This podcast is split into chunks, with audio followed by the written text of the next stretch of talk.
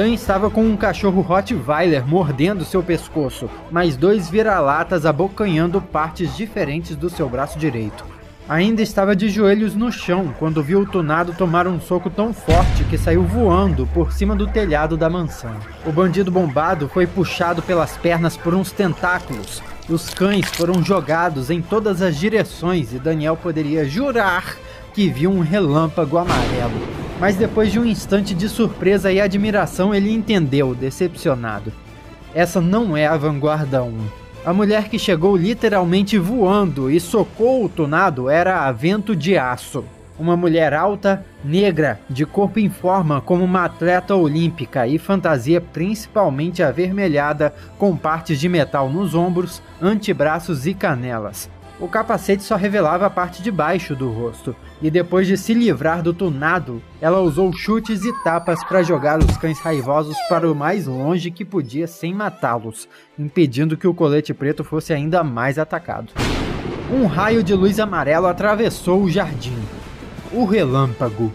Num piscar de olhos, um rapaz que brilhava como uma estrela apareceu dentro da casa, na sala de estar, onde o controlador de cachorros havia caído após ser arremessado através da janela.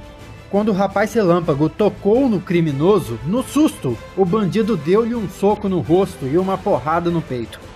Era muito mais forte fisicamente e o rapaz caiu brilhante no chão, mas não ficou ali muito tempo. Outro raio amarelo percorreu a sala e o rapaz apareceu atrás do bandido, rapidamente segurando-o pelas costas. A luz do relâmpago começou a envolver os dois corpos. O controlador de cães tentava resistir e se livrar, ciente de que algo ruim estava prestes a acontecer. Mas o breve momento que teve não foi o suficiente nem para alguns cachorros chegarem para ajudar. Quando a luz os havia consumido, desapareceram na forma de um raio em direção à rua. O relâmpago soltou o bandido a dois metros de altura do asfalto, próximo às viaturas, bem do lado dos policiais. O controlador de cães despencou com um baque, inconsciente. Os cães relaxaram as mandíbulas e pareceram confusos. Já o bandido bombado parecia mais confuso ainda. Erguido de ponta cabeça pelas pernas, resistia com todas as forças para não ser imobilizado por vários tentáculos negros. Foi uma queda de braço entre braços e tentáculos. No fim, ele foi subjugado de cara na grama. Por mais força que tivesse, com pescoço e braços sendo apertados, era difícil reagir. A causa de sua humilhação se ergueu das sombras, gritando raivosa: Submeta-se a Major Kraken! Major Kraken era uma mulher de cabelos longos, com roupa preta e um kraken verde no peito, cujos tentáculos iam até as costas através do torso. No rosto, cuja pele tinha cor de grafite, usava uma máscara ninja que só cobria a boca. E os vários tentáculos saídos das suas costas, além de dominar o bombado, ainda a elevavam a mais de um metro do chão. Vento de aço fez que ia ajudar o colete preto a se levantar, mas ele levantou sozinho. Recuperou a pistola que havia perdido em meio ao ataque dos cães e correu pela lateral da mansão em direção aos fundos enquanto esbravejava os comandos. A gente tem que pegar esse vagabundo! Pega o tunado, não deixe ele escapar! A vento o escutou e voou para o telhado na mesma direção. Mais ou menos nesse instante você pode se perguntar: o que o Zé Foguinho estava fazendo esse tempo todo? Agora mesmo, ele acabava de se recuperar de um gigantesco vaso de plantas que a Major Kraken jogou em sua direção assim que apareceu no jardim da casa. Se o acertasse em cheio, mataria, mas pelo jeito só torceu o pé quando saiu do caminho. E percebeu da forma mais idiota possível que uma rajada de fogo não impediria um vaso de terra e concreto de voar ao seu encontro. Mesmo não sendo a vanguarda 1 ali para apreciar suas façanhas super-heróicas, Daniel fez sua parte. Acometeu Zé Foguinho de surpresa e o meliante chegou a cuspir um dente. Mas antes de apanhar mais, usou uma explosão de fogo para se esquivar e levantar voo. Do alto, mandou uma labareda para cima da Major Kraken, que apesar de se proteger com os tentáculos, claramente sentiu a dor deles torrando. Assim, o bombado se livrou facilmente e o jogo virou na disputa de força entre os dois. Antes que a Major sofresse ainda mais, alguns policiais atiraram no foguinho, mas os disparos não surtiram efeito. Seja porque erraram ou porque o bandido queimava muito mais forte agora. Daniel já estava ficando irritado. Ah, seu desgraçado! Você pensa que o que vem de baixo não te atinge? Senta num formigueiro! Daniel pegou o impulso no muro e deu um salto para agarrar o vilão, mas ele desviou e lançou mais chamas para baixo. Dan pousou em cima de um poste de iluminação pública, a tempo de ver a língua de fogo cobrindo todo o jardim com uma temperatura infernal. Os policiais correram e se esconderam como puderam. Depois do muro, dentro da casa, atrás do sedã prata na saída da garagem. Nesse ponto, todos os cães já tinham fugido assustados. Alguns, coitados, com os pelos em chamas. E não foram só eles. Quando o fogo subiu e se dissipou, tudo que podia pegar fogo por ali estava pegando. O telhado do casarão, as plantas ornamentais, a árvore enorme que ficava na rua e os dois coqueiros altos no jardim dos vizinhos.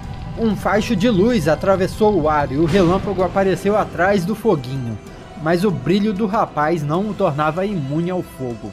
Ao tentar segurar aquele fogaréu humano, se queimou e deu um grito de dor. Daniel, num pulo, o salvou da queda livre antes que se estatelasse no chão. Foi quando ouviu-se um estrondo e uma onda de choque perspassou todos eles, como um som grave, muito forte. Dan sabia o que isso significava. Essa explosão foi o tunado. E veio de onde? Do alto? Sim, do telhado do casarão. As telhas estavam voando para todos os lados. Seja lá o que tenha acontecido, fez o foguinho tomar uma decisão. Foi mal, mano, foi mal! Ele gritou, começando a voar para longe. Ali embaixo, cacos de telha começaram a chover cortando todos que estivessem ao ar livre. O relâmpago sumiu numa rajada amarela, e o bombado, o bombado segurou a Major pelo pescoço e a usou como escudo. Seus tentáculos eram cortados com uma facilidade absurda enquanto ela gritava de dor. Daniel chegou com uma voadora nas costas do criminoso, que perdeu o equilíbrio por tempo suficiente para a Major se recuperar com uma mistura de força e fúria ela o derrotou rapidamente. Sai do caminho! Um policial jovem com as roupas chamuscadas e braço ensanguentado veio correndo. Me dê um espaço! A Major Kraken segurou o bombado deitado na grama e tirou alguns tentáculos da reta. O policial aplicou um tranquilizante no ombro do bandido que apagou. Ei, isso foi muito fácil. Por que eu não tenho um desses? Daniel pensou. Os tentáculos machucados da Major já demonstravam sinais de regeneração. Alguém tem que pegar ele! Ela falou, olhando para o alto. Daniel disparou em perseguição. Momentos antes, a vento sobrevoou a casa e tomou um susto ao perceber que o tunado não havia caído na parte dos fundos. Ele tentava ficar de pé no teto do casarão, escorregando nas telhas, sem saber como descer de lá. Vento voou para cima, dando um soco que o acertou no ombro e o fez escorregar por alguns metros, tirando várias telhas do lugar até parar de pernas para cima, todo desengonçado. Mas alguma coisa estava errada. Enquanto ele levantou rápido, Vento de Aço sacudiu a mão muito dolorida. O soco parece ter doído mais nela que nele, cujo rosto e punhos emanavam uma luminosidade estranha. Estava vibrando. Os poderes da Vento de Aço eram bem específicos. Ela controlava o ar próximo ao seu corpo, criando ventos em velocidades absurdas. Assim, podia voar e criar uma falsa impressão de invulnerabilidade e superforça. Dessa forma, no soco que deu, seu punho nem tocou no bandido. O que o golpeou foi o ar, e mesmo assim, sem nem se encostarem, ela se machucou. Esse cara é mesmo perigoso. Será que ele tem algum ponto fraco? Vento avançou como um míssil, desviou de um murro e acertou um soco no joelho dele. O golpe machucou ambos, mas não foi tão efetivo. Tunado gritou uns palavrões e umas ofensas, apontou a palma da mão para ela e uma vibração estrondosa a atingiu, causando muita dor. Agora Tunado brilhava mais ainda e as telhas tremiam aos seus pés. Não tem como eu vencer sem dor. Então não vou me segurar.